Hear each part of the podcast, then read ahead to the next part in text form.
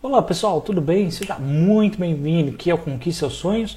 Professor Heitor Grilo aqui com vocês, tá? E mais uma aula de Ciências Humanas e suas tecnologias. Você que quer a sua certificação na prova da Enseja, você que está se dedicando, estudando, bora lá, tá? Vem comigo que eu vou te mostrar aqui mais uma aula essencial para você conseguir. Então você está aqui no Conquiste Seus Sonhos. E hoje nós vamos falar de um tema bem legal, bem importante. A gente vai falar sobre os continentes. É, os continentes que nós temos aqui no nosso planeta. E a gente vai ver como que isso aparece na sua prova para a gente acertar as questões. Olha, o que, que eu te garanto aqui dessa aula? Uma questão. Tá? Uma questão é certa, tá? Nunca cai mais do que isso, geralmente cai só uma. E é uma questão considerada fácil, a não ser uma pegadinha que eu já vou falar logo no começo aqui para vocês, tá bom? Bom, primeiro, questão de definição aqui de continentes. Nada mais é, pessoal, do que uma porção de terra, tá? Que em volta dela tem oceano ou oceanos, dependendo do oceano que, que a gente está falando, tá? Nós temos é, há controvérsias, tá? Mas para sua prova, tá? Você vai colocar que nós temos seis continentes. É, são eles, né? A África, a América, presta atenção, a Antártida, a Ásia, a Europa e a Oceania. Para sua prova, você tem que saber esses seis, tá? E onde fica a localização de cada um. Bom, alguns cuidados que você tem que ter. A América, pessoal, ela embarca também o Brasil, né? Mar, embarca também os Estados Unidos, para não confundir, tá? É todo ali América do Norte, América Central e América do Sul. A gente já vai falar sobre isso mas é tudo isso o continente americano. Tá? É, além disso, Antártida, pessoal, é, é, ali embaixo, tá bom? Para não confundir, para não falar que é lá em cima. É, e para sua prova, você vai colocar que são seis, a América como um todo. Pode aparecer, cuidado aqui com a pegadinha, tá? É a questão da América. Existe a América do Norte, que é a parte superior do continente americano, a América Central, que é a parte central do continente americano, e América do Sul, tá? que é onde está ali a região ali que pintada de amarelo, é, englobando inclusive o Brasil. Tá bom? O Brasil está dentro da América do Sul. Caso apareça, presta atenção, na sua prova a expressão América Latina, América Latina em si não é um continente, cuidado. Ela é a junção da América Central com a América do Sul. É, o continente em si é americano, mas às vezes pode cair essas nomenclaturas para confundir, tá bom? Mas é tranquilo, sem problemas. Continente 6. África, América, Antártida, Ásia, Europa e Oceania. Algumas curiosidades importantes e outras que podem te ajudar a localizar na tua prova, tá? Presta atenção. Em termos de população mundial, a Ásia, pessoal, ela tem quase 50% toda a população do mundo. É muita gente que vive na parte asiática, tá bom? E a Ásia em si, ela tem um terço de todo o território, de toda a parte extensão territorial do mundo. E, além disso, possui 11 fusos horários diferentes. Relaxa que a gente tem uma aula só explicando que, é, a questão do fuso horário, o que é, como é que a gente vê, como é que a gente faz as contas, isso tudo eu vou trazer para vocês porque cair uma coisa específica sobre o fuso horário. Mas relaxa, por isso que a gente vai ter uma aula só sobre falando disso. Na África, né? E uma coisa que sua prova vem perguntando, fazendo essa ligação com o Brasil, é: existe algum país de língua portuguesa dentro da África? Olha, oficialmente, países que estão lá, língua oficial, a língua portuguesa, assim como nós herdamos né, dos portugueses a língua, né, também existem seis países de língua portuguesa na África, tá? São eles Angola, Cabo Verde, Guiné-Bissau, Guiné Equatorial, Moçambique e São Tomé e Príncipe. Tranquilo? Guarda essa informação que pode ser útil, inclusive, de repente, do tema que cai na sua redação.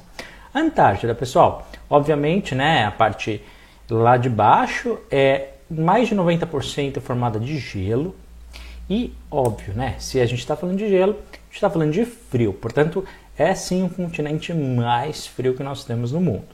A Oceania, ela realmente, entre todos os continentes, é o menor, tá bom?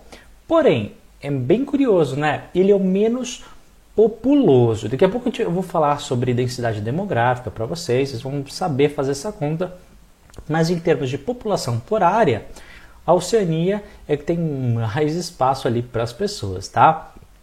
A América, de maneira geral, incluindo a América do Norte, América Central e América do Sul, tem 36 países, enquanto a Europa tem 50 países, né? Mas a Europa tem países realmente bem pequenininhos.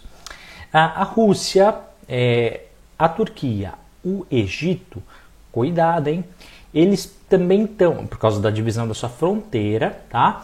Eles possuem, pessoal, parte do país em um continente e parte do país em outro continente. Bem legal essa curiosidade, né?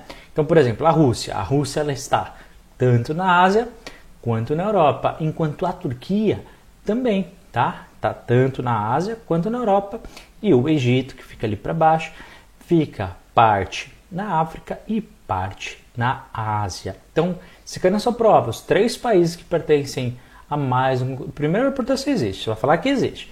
Depois ele vai perguntar quais, você vai falar que é a Rússia, a Turquia e o Egito. Bom, mas essa divisão que nós temos hoje, pessoal, tem sempre foi assim, tá?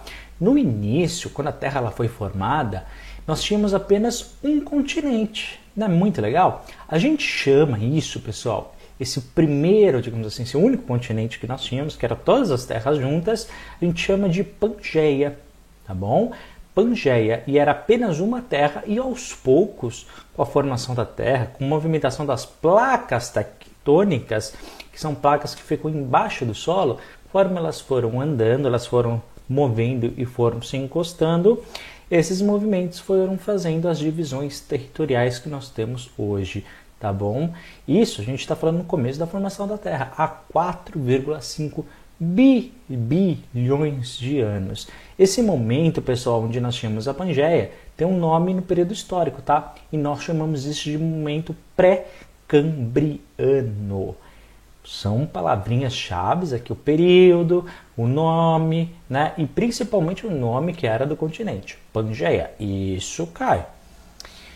Bom, alguns modelos de projeção. Olha, o que, que, você tem que saber, né? Hoje nós temos satélites em volta do nosso planeta, né? Que começou ali na década de 60, ou seja, é tudo muito recente. Hoje nós conseguimos com o Waze, com o Google Maps, a gente consegue andar em todo lugar, tem informação.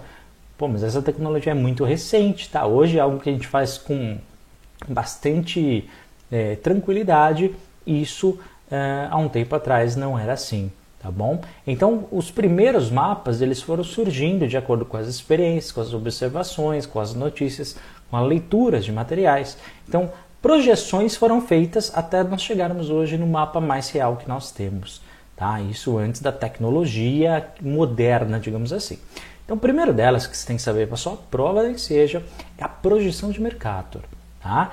Ela, pessoal, esse mapa que vocês estão vendo, tá? Ela foi criada ali no século XVI, 1569 para ser mais exato, por um cara que tinha como sobrenome Mercator, ok? Por isso o nome da projeção. O que, que você tem que saber? Ela é uma projeção, pessoal, que se você for observar, é uma projeção que a gente considera cilíndrica. Por quê? Porque ela possui ângulos retos, ou seja, ângulos de 90 graus. O que, que isso faz, né, esse tipo de mapa? Se você observar, tanto a parte superior ali é, do mapa, quanto a parte aqui de baixo, tanto a superior a posterior, as duas áreas, tá? tanto em cima quanto embaixo, elas são extremamente exageradas se a gente observar hoje para a realidade. Né? Olha, por exemplo, o tamanho aqui, por aqui da Antártida com o tamanho da América do Sul. Realmente foi desproporcional, tá bom? Mas isso é um modelo de projeção daquela época. A gente está falando um pouquinho depois do início das navegações, tá? Mas, se eu for parar para pensar, já é um mapa até relativamente interessante, né? Até para época. Depois você teve isso aqui bem mais para frente, tá? Já no século 20, em 73, ou seja, começando aqui as projeções, né? com certas informações tecnológicas. Uma delas que é muito famosa, que é de Peters, tá? E que é também uma projeção cilíndrica, mas ele, qual que é o objetivo desse mapa? É você valorizar, ou seja, destacar os países considerados em desenvolvimento ou subdesenvolvidos, ou agora, né, a expressão que você tem que usar, em vias de desenvolvimento. Né? Países que não são considerados, digamos assim, países de primeiro mundo. Então você tem aqui um grande, grande destaque comparado aos outros países, por exemplo. Olha o tamanho que está os Estados Unidos, está pequenininho, né? A Europa, que já é pequeno, está menor ainda. E aqui a gente tem, por exemplo, a África, com todos os seus países, realmente de uma maneira muito grande. A América do Sul, né, até mesmo a América Central, ela tem um destaque maior do que realmente é. Tá? Isso, pessoal, faz com que nesse formato desse mapa, que os ângulos eles ficam mais é, deformados, digamos assim, né? Mas as áreas em si, os contornos, são relativamente preservados, tá? Isso foi feito agora em 73 e em 61, tá? Uma outra projeção que vocês têm que saber, que é a projeção de Robinson. É, também de um rapaz que tinha o mesmo sobrenome. Você vê que a parte histórica aqui o pessoal não tem lá muita imaginação, né? Ela é basicamente cilíndrica, mas ela começa a valorizar um pouco da forma que o globo terrestre tem. Né? E isso, por exemplo, para a área da aviação, é essencial, né? Porque a gente não vive num, num plano, a gente vive num globo. Então isso já leva em consideração muitas informações do formato né, de esfera que a Terra tem. Qual que é a grande vantagem aqui, né? Ela já começa a se aproximar muito da nossa realidade hoje, né? É, lembrando que a gente olha esse mapa, a gente observa, né, por exemplo, acha que, por exemplo, há uma distância muito grande entre os Estados Unidos e a Rússia. Não, pessoal, não esquece, tá? O mundo é redondo. Logo, quando acaba de um lado, vai continua para o outro. Essa é só uma projeção de um retrato do mapa, tá? Desse mapa que nós estamos acostumados a ver. Um outro ponto que a sua prova ela tem aparecido bastante é a questão da água no planeta. E olha, isso aqui é bem legal, isso também é muito importante. Primeiro, que, que você tem que saber? 70% de toda a superfície do planeta Terra ele é formado por água, tá bom? Ou seja, 30% apenas terra. Beleza? Dessa água, e agora, olha só, vamos pensar direitinho, hein? Dessa água, 97%, ou seja, a grande maioria dessa, ela está nos oceanos. O que, que significa isso? São nos mares, oceanos. Isso tudo, pessoal, é água salgada. E nós, nós seres humanos, nós não bebemos. Logo, essa água ela não é, não é consumível. A água do mar não é consumível. Heitor, existe algum processo para reverter a água do mar, por exemplo, em água potável? Sim, existem processos, mas eles ainda estão ainda em fase de, de teste, são muito caros, nem sempre dá certo. E além disso, tem a questão da poluição hoje, né? Que a gente tem nos mares e nos oceanos, que ainda prejudica mais ainda. É, mas esse processo de, de dessalinização ele já está começando a existir, existem, mas ainda em pequena escala, algo que nem cai na sua prova, portanto eu nem falo. Portanto, sobrou 3% só da água do mundo, né? E olha só, 2% dela, pessoal, está nas calotas polares, ou seja, está em congelada, tá? está nos polos, ou seja, uma água que a gente não tem muito acesso. Sobrou o que? 1%. Olha só. E desse 1% que é assim, água realmente que pode ser consumida pelo ser humano, ela se encontra primeiro no subterrâneo, tá bom? Mais precisamente nos lençóis freáticos espalhados pelo planeta, nos rios, nos lagos e também no ar. No ar, Heitor, é, a água ela evapora. Lembra que a gente estudou o ciclo da água? Exatamente, você que está vendo todos os eixos, já pega aquela informação para a gente aqui, tá bom? A água ela evapora dentro do processo do ciclo dela. Tem alguns problemas nisso que a gente tem que trazer para a sua prova do Enseja. Primeiro, existe pouca água potável no mundo, concorda comigo? Né, da água toda que a gente tem, apenas 3%, dessas 3%, 2% está congelado, sobrou um que está ali. Bom, e além disso, né, a gente tem uma má distribuição dessa pouquíssima água que tem, tá? É, por exemplo, muitos países do Oriente Médio e também muitos países da África, eles possuem, hoje, até hoje, pessoal, possuem pouco abastecimento. Então a população não tem fácil acesso a isso, ok? Além disso, uma outra coisa que você tem que saber: de toda a água potável que nós temos à disposição aí no mundo, 80%, ou seja, a maioria, nós utilizamos na nossa agricultura. Ainda mais porque hoje, pessoal, a gente tem uma agricultura chamada agricultura intensiva, né, de grande quantidade, justamente pelo nível populacional que nós temos hoje no planeta, tá? Hoje, o Brasil ele possui, pessoal, 10% dessa água potável do mundo, ok? Só que, você como brasileiro sabe, né? Nem todo brasileiro tem acesso à água. A gente já falou em outra aula, por exemplo, sobre a questão do saneamento básico, né? Nem todos têm aqui. A desigualdade em muitas áreas no Brasil, tá? E inclusive nessa questão da água.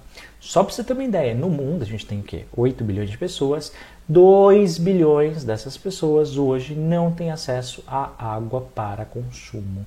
Hoje, pessoal, 25% dos habitantes no mundo, 25%, a cada 4, um não tem acesso à água para beber, ok? Água potável. Por fim, um outro ponto que sua prova está per perguntando bastante é Olha, qual é a densidade demográfica? Densidade demográfica você tem que saber isso. Bom, e não é difícil, é bem tranquilo, é bem fácil. É basicamente, pessoal, eles calculam o número de pessoas daquela região, daquele país, daquela cidade, não importa, tá bom? E vai dividir pela área, ok? População dividido pela área. Então, para que eles querem saber isso? Para saber se tem muitas pessoas vivendo naquele espaço ou não. Lembra lá atrás que eu falei para você que na Oceania a densidade populacional ela é bem baixinha? O que, que significa? Que tem muita área e pouquíssimas pessoas habitando lá. Olha só, então como é que essa, essa conta é feita? Tá bom? É população dividida pela área que vai dar densidade populacional. E aí ela é nada mais é o resultado de habitantes que é o número de. A gente calcula as pessoas que a gente chama de habitantes. E a área a gente chama de, como a gente sabe, a gente aprendeu no eixo aqui de matemática, em quilômetros quadrados. Então, a densidade populacional nada mais é do que habitantes por quilômetro quadrado. E aí, a gente vai calcular se é densamente povoado, ou seja, se tem muita gente em pouquinho espaço, ou se ela é pouco povoado, ou seja, poucas pessoas numa área muito, muito grande, tá bom? Exemplos que a sua prova que você tem que saber, tá? Que de países que são pouco povoados, ou seja, tem pouquinha gente para a região toda que está lá. Então, a Austrália, a Rússia e o Canadá são três exemplos de países que têm poucas pessoas se comparados à sua área. Porém, porém, nós temos também os densamente povoados, ou seja, que tem muita gente naquele espaço, tá bom?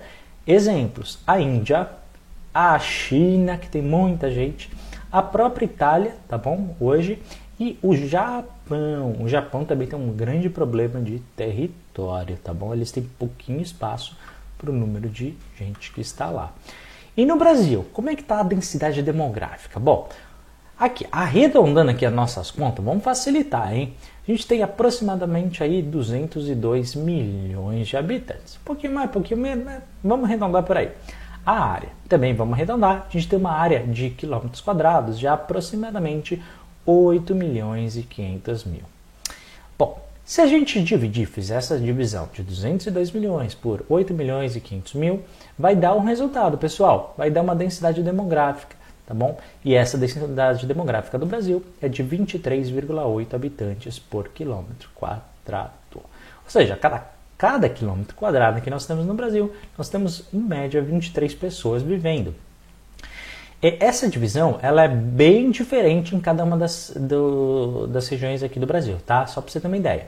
No norte é de 2,66 e aí, olha só, no centro-oeste, depois 5,86, você vê que tem pouquinha gente por quilômetro, né?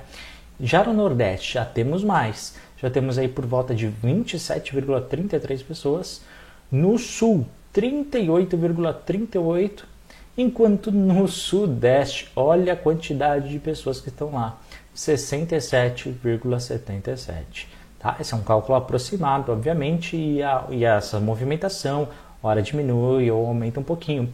Mas a gente pode aqui considerar o seguinte, que enquanto no Sudeste ele é densamente povoado, tá bom, no nosso país, a região norte é a que tem menos densidade demográfica, tá bom? Tem pouquinhas pessoas se comparado, por exemplo, ao território no sudeste. Pessoal, espero que vocês tenham gostado dessa aula, tá bom? Espero que vocês tenham entendido. É, não esquece de curtir, comentar e compartilhar esse vídeo para ajudar bastante aqui a gente. Se você não é inscrito, por favor, seja bem-vindo, se inscreva no nosso canal e muito obrigado por ter assistido esse vídeo, tá? Boa sorte na sua prova, nem seja, continua focada, continue estudando e bora estudar para mudar de vida. Forte abraço, a gente se vê daqui a pouco no nosso próximo vídeo. Tchau, tchau.